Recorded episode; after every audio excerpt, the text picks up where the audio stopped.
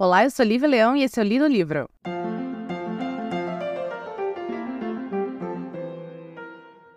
O livro de hoje é um livro que eu li há muitos anos atrás. E quando eu falo muitos anos, é para lá de década, sabe? Eu nunca vou esquecer quando eu peguei esse livro, foi uma fase que eu estava lendo muito clássico de ficção científica, né? Então eu li Kadik, eu comecei a ler é, Clark, eu peguei Fundação para ler também nessa época, foi tudo na mesma época porque eu estava muito afim de ler os classicões da ficção científica, entender os classicões da ficção científica. E eu tenho uma lembrança muito louca de pegar esse livro. Eu não sou o tipo de pessoa que julga o livro logo de cara, tá? Eu até falo assim: olha, no começo tá muito bom, vamos ver se vai continuar assim e tal. Mas eu lembro de pegar esse livro e fazer um post no Twitter. Isso assim, sei lá, 12, 13 anos atrás. Fazer um post no Twitter escrito assim: Estou na terceira página e já acho que é um dos livros da minha vida. E eu estava certa. Esse livro ele está, por sinal, no episódio lá da primeira temporada, que eu faço cinco, meus cinco livros favoritos. Esse livro está lá. Este é o livro em que, se hoje chegasse uma nave espacial, me sequestrasse e falasse assim: Ó, oh, Lívia, estamos te levando para o Conselho Galáctico e você precisa escolher um livro de cada gênero para apresentar para as outras raças do universo, para eles conhecerem a arte humana da literatura. O gênero de ficção científica, eu levaria este livro. O livro se chama A Mão Esquerda da Escuridão, de Ursula Le Guin. Agora que eu hypei vocês, vamos falar sobre Ursula Le Guin.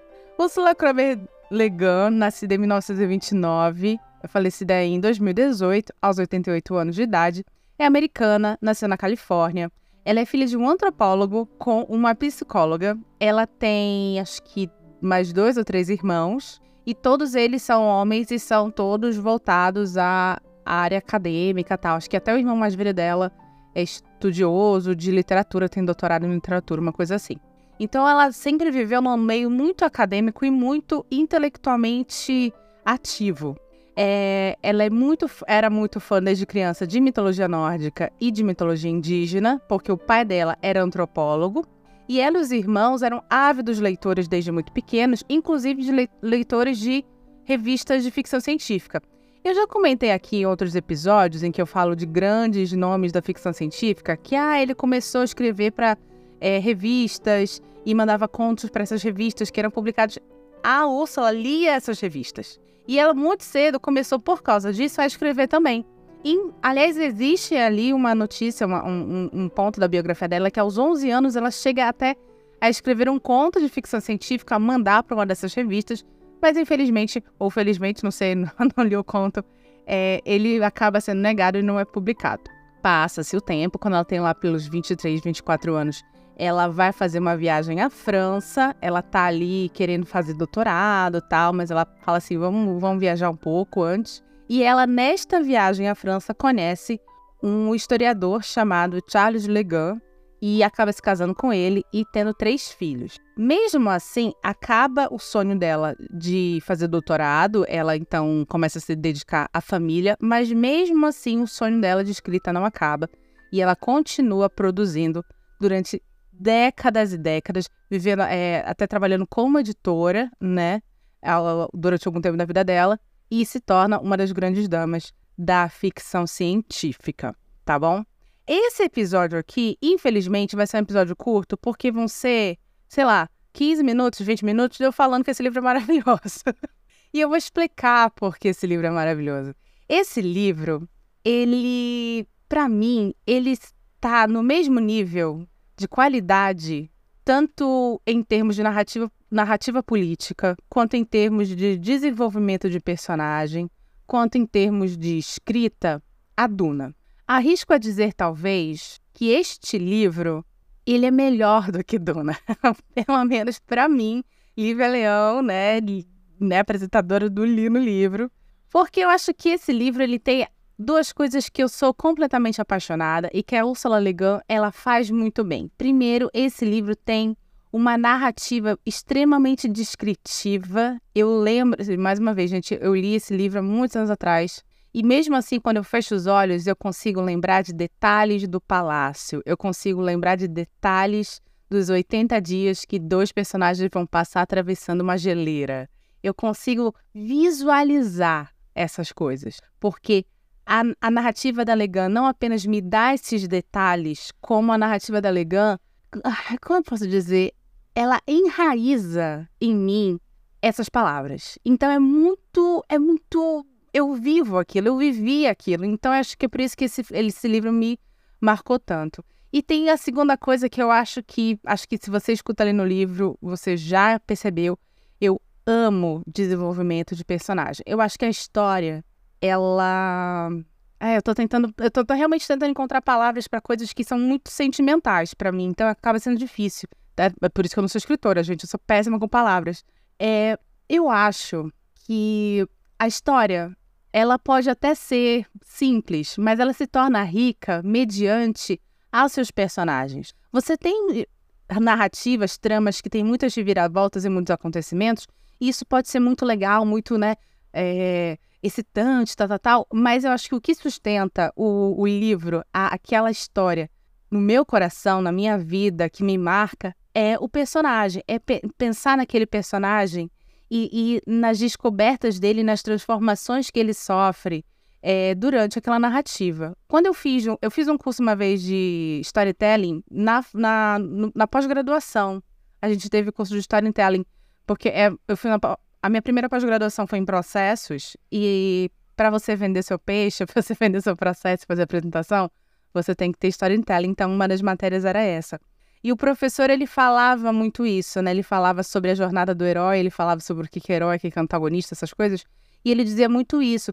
É sobre esses personagens começarem em um ponto e terminarem em outro, mas não apenas geograficamente, ou nem mesmo geograficamente, e sim como outras criaturas, tudo o que acontece naquela história, ela precisa mudar esse personagem, ela precisa impactar esse personagem, mesmo que seja de uma maneira mínima, que nem quando você joga uma pedra num lago, que no começo a ondinha é pequenininha, mas depois vai se intensificando e vai tomando proporções maiores, porque é assim que o personagem realmente vai evoluir e é assim que o leitor vai se envolver com aquilo e vai ter mais possibilidade de identificação com aquela história. E quando o o leitor se identifica, ele tem a capacidade maior de gostar e absorver suas temáticas. Não estamos falando aqui sobre o livro ser bom ou sobre o livro ser ruim, estamos falando sobre identificação de leitor e o leitor gostar daquela história. É isso que acontece comigo em A Mão Esquerda da Escuridão. A gente aqui tem uma história muito clássica de ficção científica, em termos narrativos até que muito simples, porém com uma riqueza de, de, de temáticas e, e, e, camadas e camadas assim. E eu acho particularmente que esse, que esse livro ele é melhor do que Duna, porque eu acho que hoje em dia, 2023, com as discussões que nós estamos levantando, principalmente discussões sobre racismo e discussões sobre é, questões LGBTQIAP, esse livro me serve muito mais a essas questões do que é, Duna, por exemplo. Então é mais sobre isso em que eu prefiro é, Mosqueira da Escuridão do que Duna neste momento da minha vida e também naquela época. Mas enfim, sobre o que se trata. É, a Mosqueira da Escuridão, um livro lançado em 1969. O Solo Legan tinha 40 anos quando lançou esse livro. Ele vai contar a história de um terráqueo que faz parte de uma federação. É como se fosse uma federação é, galáctica e ele vai para um país que a gente chama de inverno, é, que é um país muito frio, não é o nome, tá? Do país. Lembra Duna nesse caso, né? Porque vamos lembrar, Hax é, é o nome do país, do, do planeta. Eu tá falando país, né? Planeta, gente. A Hax é o nome do planeta, mas todo mundo chama de Duna. Mesma coisa aqui. É, ele vai para esse planeta e a missão dele é conseguir com que esse planeta entre nessa federação, nesse, nesse conjunto de outros planetas é, galácticos. Aí você vai falar, pô, eu vejo isso em Star Trek. pois é, né? Acho que é por isso que eu também gosto desse livro. Porque me lembra um pouco vários outros outras obras que, que, eu, que eu consumi na minha infância, que muito provavelmente beberam na fonte da Ursula Le.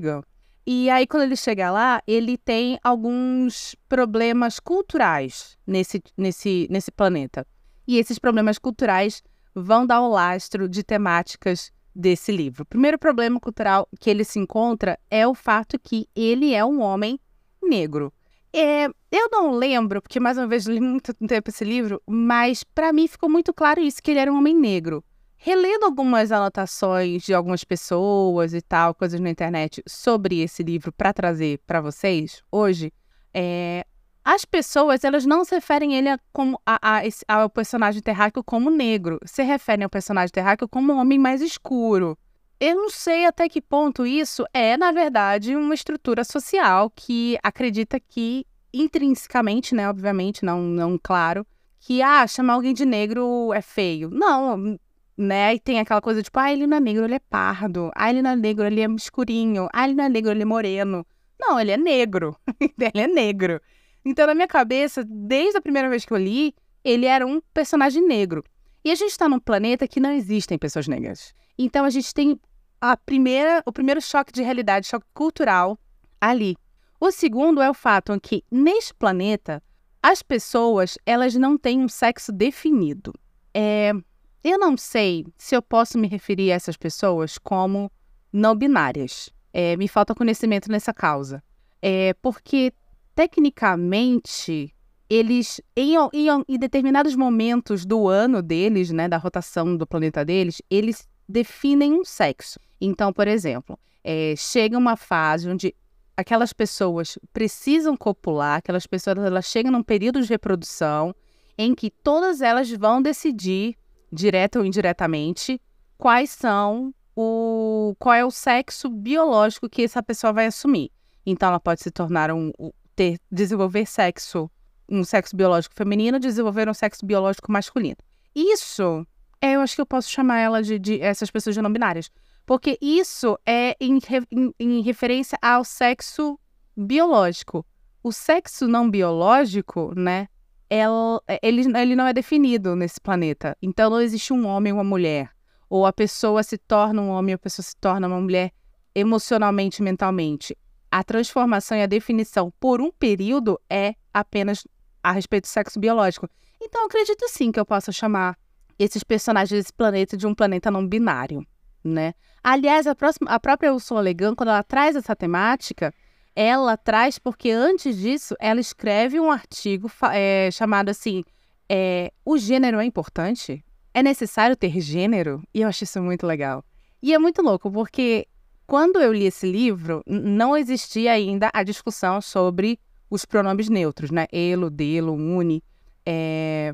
Hoje em dia existe, nessa, na época, na edição que eu li, não, existe, não existia ainda essa discussão. A Ursula Le Guin escreve esse livro em 69, também não existia essa discussão o gênero neutro a, é, do inglês, ele era, na época, apenas aplicado a objetos inanimados e animais, então ela usa o pronome ele, ele dele, os pronomes ele dele, nesse, né, na, na escrita desse livro. Muito provavelmente, por isso a tradutora também colocou os pronomes masculinos para todos os personagens. Então, assim que eu vou tratá-los aqui, tá? Mas eu queria saber se esse livro foi reeditado, acho que esse livro foi reeditado pela Aleph, se eu não me engano.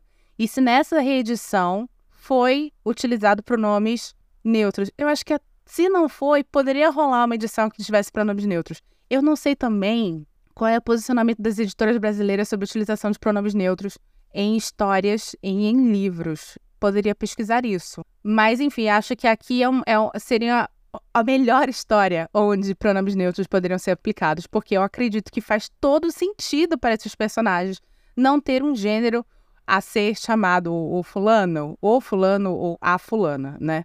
Enfim. E aí o que acontece? É, esse terráqueo, ele já está lá há um tempo nesse planeta e ele não consegue, de nenhum jeito, a, uma audição com o rei desta nação. Existem duas nações, elas são inimigas, ele está numa delas. O resto da equipe dele está em órbita nesse planeta. Então só ele desceu para lá. E tem uma coisa muito louca que neste planeta, como as pessoas elas têm essa fluidez de gênero é, biológico, se você é uma pessoa que define o seu gênero durante um tempo fora do período de acasalamento, fora do período de reprodução, você é considerado uma pessoa pervertida. É como se você andasse, os homens no caso, né? o tempo todo com pau duro.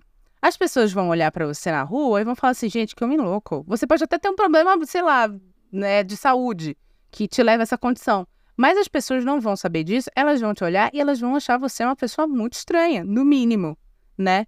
É o que acontece com ele aqui. Então ele já é uma pessoa negra, ele tem um gênero biológico definido, porque ele é um terráqueo, ele não tem essa fluidez de gênero biológico que essas, que essas pessoas desse planeta têm. E dois, esse planeta ele é um planeta extremamente burocrático. Ele tem uma série de regras a serem seguidas, da qual este terráqueo não conhece. Isso vai gerar, além de problemas é, de, dessa, desse choque cultural, né, das pessoas olharem ele, acharem ele estranho por ele ter o seu gênero definido e por ele ser negro, vão gerar terríveis problemas culturais por ele não conseguir entender e não conseguir reproduzir essas, essas, esses costumes burocráticos daquela corte. Enfim, esse é o principal motivo por esse homem não conseguir uma audiência com o rei. Para mais de anos, já que ele está nesse planeta tentando ele depois de muito tempo ele consegue com a ajuda do primeiro-ministro, que é um que é uma pessoa, eu vou falar cara, homem, porque mais uma vez são os artigos utilizados pela autora.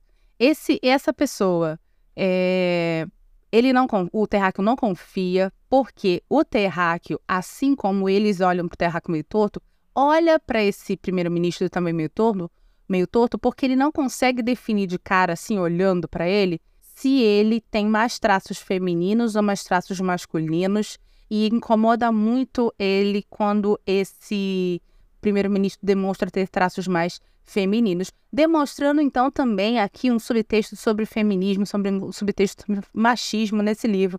E esse livro é muito foda por causa de tudo isso, gente. Esse livro é muito maravilhoso, tinha que ser lido em, da escola. É impressionante. Enfim, esse cara consegue, mesmo assim, mesmo que ele não. O, o Terráqueo não confie nele, ele consegue uma audiência com o rei. O Terráqueo vai ter uma audiência com o rei, convidando ele para entrar na, na, na federação. O rei nega. E assim que ele sai de lá, ele descobre que o pr primeiro-ministro foi é, demitido e foi exilado desse, dessa nação. Por quê? Porque teve ali uma confusão sobre a, a fronteira, conflitos que ocorreram na fronteira dessa, dessa nação. E, gente, obviamente, aqui a gente tem é, vai, vai entrar em, em várias é, querelas políticas desse livro. Quem arma isso é o cara que vai substituir esse primeiro-ministro, porque este cara, sim, é muito mais belicoso e ele quer, sim, entrar numa guerra contra a nação. Pois muito que bem, já que ali naquele, naquele reino não vai rolar um acordo, o terráqueo vai para o outro reino. E na, lá neste outro reino, ele reencontra o primeiro-ministro, continua achando ele meio escuso, e percebe que lá a ideia de entrar para a federação é muito mais é, aceita do que do que na, no reino anterior. E para saber o que, que você o que vai acontecer a partir de agora, eu vou primeiro chamar a nossa no, a nossa propaganda, porque aí a gente vai entrar num terreno de spoilers. Eu vou contar esse livro até o final, porque eu acho que é necessário. E a gente também vai fazer uma, uma pequeno, pequenos comentários sobre a escrita da Legan e para que exatamente esse livro? Porque como as temáticas dele são muito complexas, muito bem desenvolvidas, mas ainda assim muito complexas, muito profundas, eu não acho que é para todo mundo esse livro, vou ser muito sincera. A escrita da Legama é uma escrita que me, que me agrada muito, mas também não acho que seja para todo mundo.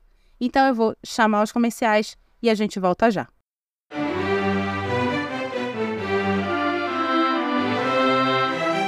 Oi, já já o episódio continua.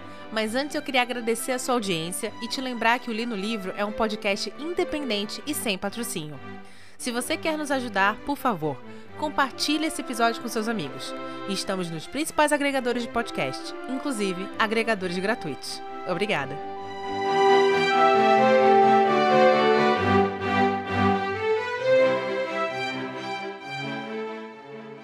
Pois muito que bem. É, prossiga por sua conta e risco, porque teremos spoilers desse livro, tá bom? Pois bem, é... lembra quando a gente fala que. Quando eu falei que o Terráqueo não confiava no primeiro-ministro? Ele estava errado. Ele deveria ter confiado nesse homem. Porque esse homem vai falar assim: olha, você tome muito cuidado com a galera desse, desse, dessa nação. Não tô cuspindo no prato que eu comi, não, porque eles me, me, me acolheram. Mas aqui, nessa nação, não são essas pessoas que mandam. É uma polícia secreta que manda aqui. Então, é, cuidado, porque eles não têm interesse em fazer parte dessa federação e eles olham para você como uma ameaça. Obviamente, ele não vai aceitar essa, essa, essa dica. porque ele tem problemas culturais com esse, com esse rapaz, com esse homem, com essa mulher, com essa, com essa pessoa. E aí, é, dito e feito, ele é sequestrado por essa polícia, ele é torturado, interrogado e é mandado para um campo de concentração de trabalho forçado. E ele fica meses nesse lugar sofrendo pão que diabo amassou. E aí ele é envenenado lá, ele tá muito machucado, ele é envenenado, ele tá mal, ele assim tá prestes a morrer. Quando esse primeiro-ministro aparece lá, se passando por um guarda e consegue resgatar ele. Então aqui a gente tem, na verdade, uma grande alegoria sobre a, o preconceito, como o preconceito, é como se fosse uma fábula, né? Sobre como o preconceito dele mediante ao fato que aquela pessoa não se adequava ao que ele achava que era certo, né? Leva ele a essas situações, porque se ele parasse um pouco para pensar e aceitasse as dicas do, do, do, do primeiro-ministro, ele não teria, muito provavelmente, ele não teria caído na armadilha, não teria passar por, é, passado tudo aquilo. Eles precisam, então, sair daquela, daquele reino, e a ideia do primeiro-ministro é voltar para o reino anterior, porque foi assim: o reino que eles estavam, que é o segundo, que prenderam ele, tal, tal, tal, falaram para todo mundo que ele ficou muito doente e morreu.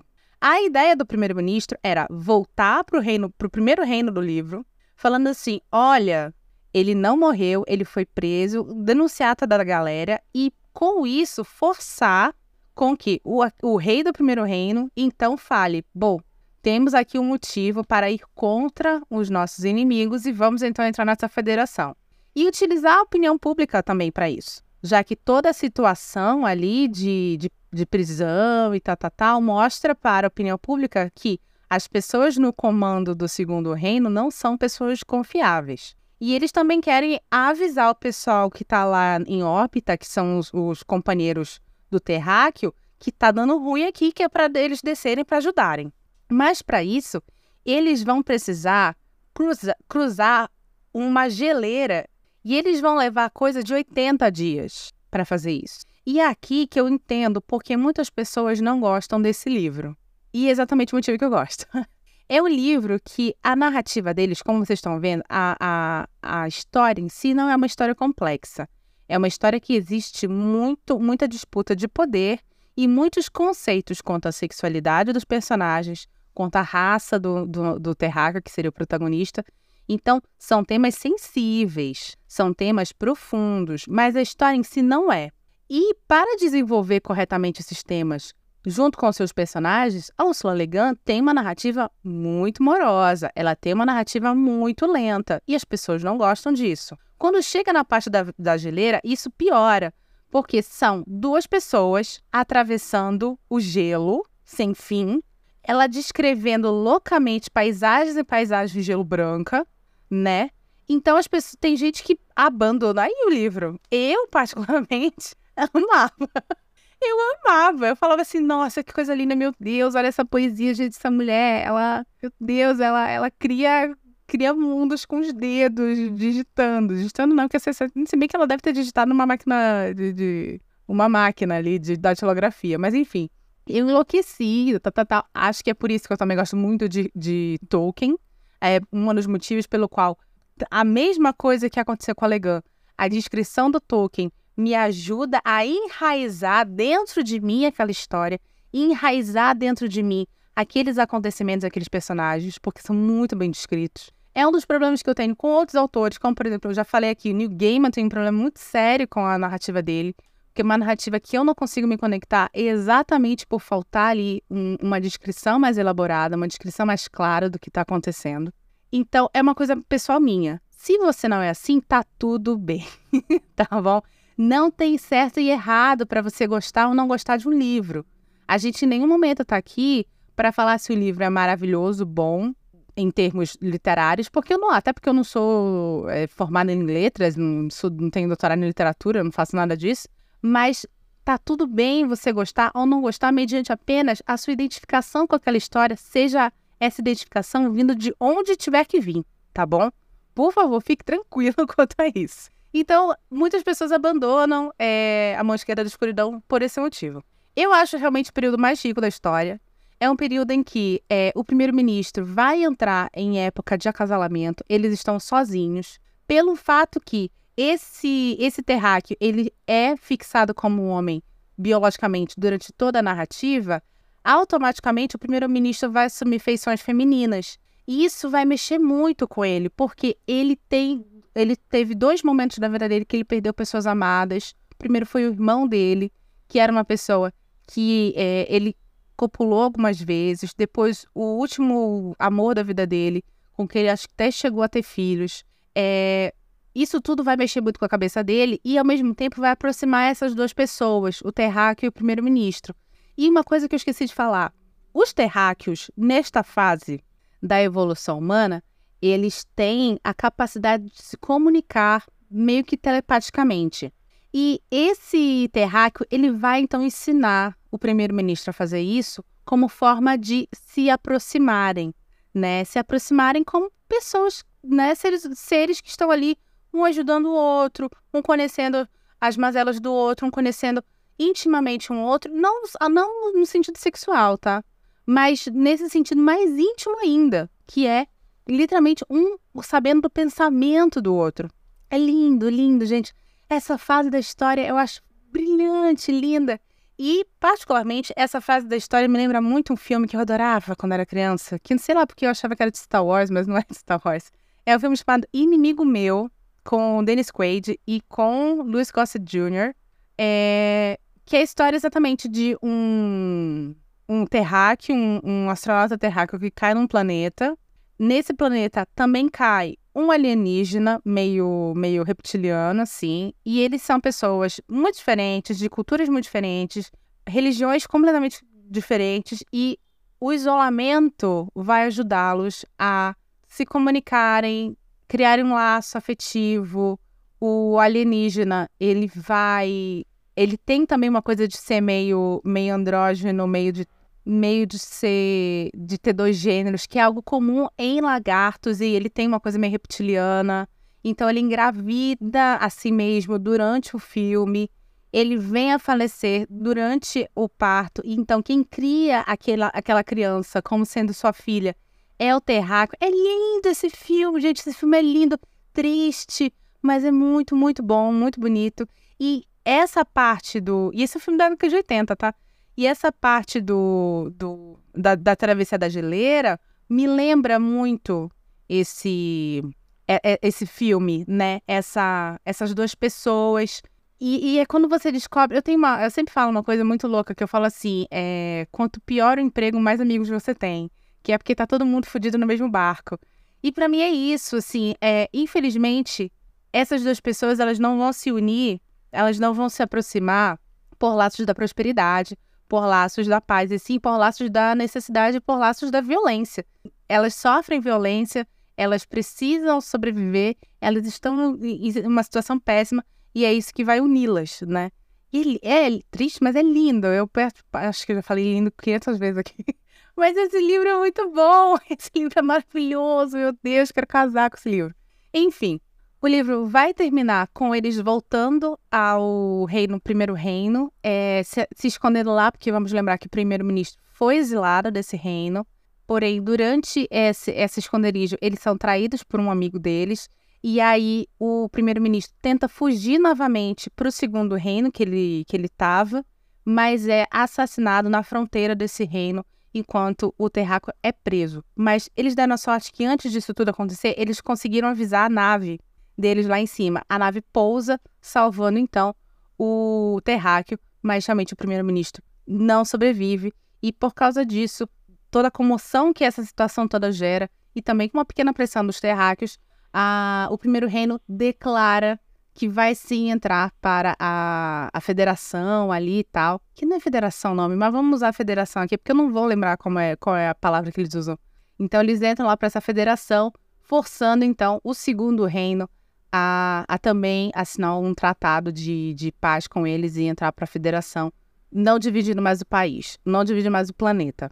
É, é um livro belíssimo. Esse final, para mim, é um final agridoce, porque por mais que o Terráqueo tenha conseguido é, atingir né, seus objetivos, o primeiro-ministro, que para mim é um grande herói da história, né? Ele que faz a história rolar, ele que consegue a, a primeira audiência com o rei, ele que dá, dá a letra lá, dá a cal que tu vai, tu vai se fuder aí negociando com esses caras pro terráqueo, ele que salva o terráqueo. Então, essa, e, e ele é um personagem lindo, lindo, assim, que já perdeu muito na vida. E, e ele tem, tem concepções de, de união e, e paz, politicamente falando, que são fundamentais para o terráqueo conseguir fazer o que ele precisa, que é convencer esse planeta a entrar na federação. Então, para mim, o primeiro-ministro, ele é o grande herói da história e ele, no final, acaba sendo sacrificado para que esse bem maior, que seria essa união galáctica, ocorra. É lindo, já falei isso sem, mas é maravilhoso esse livro. Eu, acho, eu espero que vocês leiam esse livro. Na época que eu li, um dia desse eu, um dia desse eu tava pesquisando sobre o livro e algumas pessoas falando que essa edição que eu tenho, que é uma edição antiga da Leia, que tem a capinha azul, é muito ruim. Eu não, não, não senti dificuldade em lê-la na época. Mas tentem procurar então uma, uma versão mais nova. É, se você tem uma última versão e, e, eles usam o pronome neutro, me avisa, porque realmente é uma informação que eu não sei e eu acho que esse livro precisava de pronomes neutros, tá certo? É, Ursula Le Guin é maravilhosa. Eu nunca li outro livro dela. Tem um livro chamado Despossuídos, que eu tenho em casa, mas nunca li. E, eu só, e esse eu queria ler porque esse livro, um personagem desse livro, é baseado em Oppenheimer.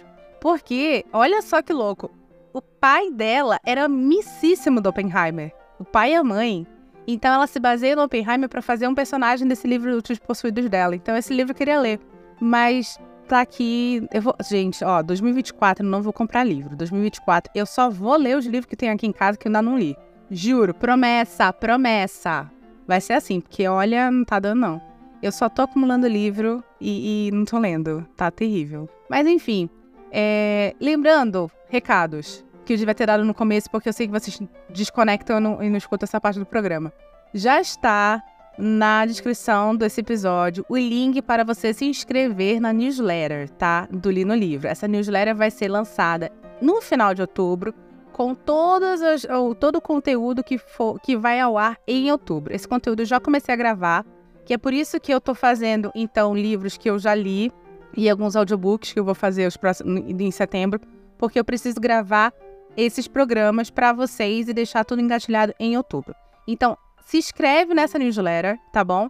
Para você não perder nenhum desses especiais. Se você gostou desse episódio, por favor, compartilhe com seus amigos. Nós estamos nos principais agregadores, agregadores gratuitos, agregadores pagos. É, se você está ouvindo esse podcast através do Spotify no seu aplicativo de celular, não se esqueça de dar cinco estrelas para gente, nos avaliar. É, nós estamos aqui todas as segundas-feiras às 17 horas. Algumas semanas temos episódios especiais às quintas-feiras às 17 horas. Meu nome é Lívia Leão e esse foi o Li no Livro.